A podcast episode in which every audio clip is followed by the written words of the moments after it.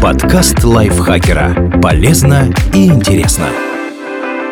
Всем привет! Вы слушаете подкаст лайфхакера. Короткие лекции о продуктивности, мотивации, отношениях, здоровье. В общем, обо всем, что делает вашу жизнь легче и проще. Меня зовут Дарья Бакина. Сегодня я расскажу вам, почему море соленое.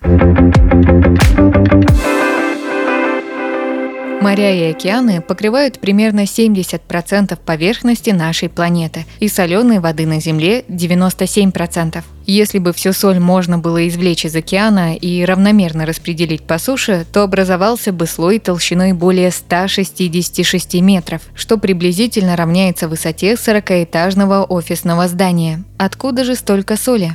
Она попадает в моря и океаны суши. Когда в облаках образуется дождь, он накапливает углекислый газ из атмосферы и становится слегка кислым, то есть способным окислять разные вещества при контакте с ними. Дождевая вода падает на землю и течет по поверхности. При этом она разрушает скалы и камни и вбирает в себя небольшое количество соли и других растворенных минералов. Затем дожди собираются в ручейки и реки. На данном этапе вода все еще пресная, соли в ней содержится совсем немного, по крайней мере, недостаточно для того, чтобы сделать ее непригодной для питья. Однако вода в ручьях и реках продолжает свое путешествие, собирая по пути еще больше солей и минералов. Этот процесс называется эрозией. В конце концов, соли и минералы вместе с рекой попадают в океан, где и накапливаются. Но соли оказываются в морской воде не только благодаря речным потокам, но и в результате подводной гидротермальной и вулканической активности. Когда магма в глубинных вулканах и трещинах нагревает воду,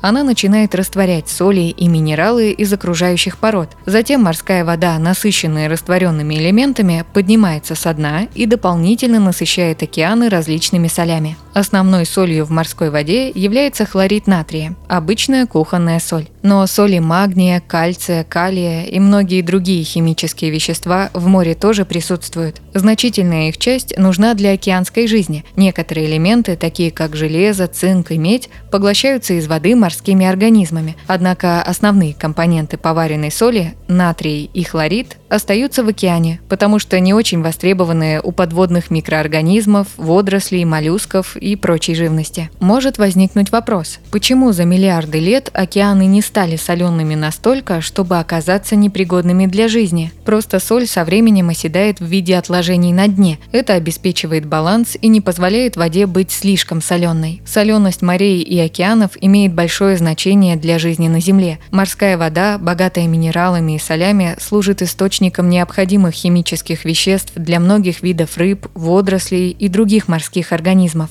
Именно водоросли, а не деревья, берут на себя основную нагрузку по фотосинтезу и выработке кислорода в атмосфере нашей планеты. Кроме того, соленость океанической воды также влияет на ее термодинамические свойства. Более соленая вода имеет более низкую температуру замерзания и плотность выше, что обеспечивает эффективную терморегуляцию в океане и оказывает огромное влияние на климатические условия.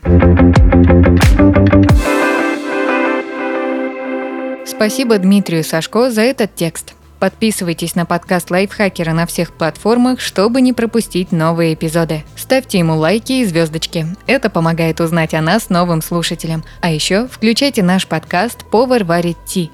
Он поможет запоминать английские слова с их переводом на русский через ассоциации. На этом я с вами прощаюсь. Пока. Подкаст Лайфхакера. Полезно и интересно.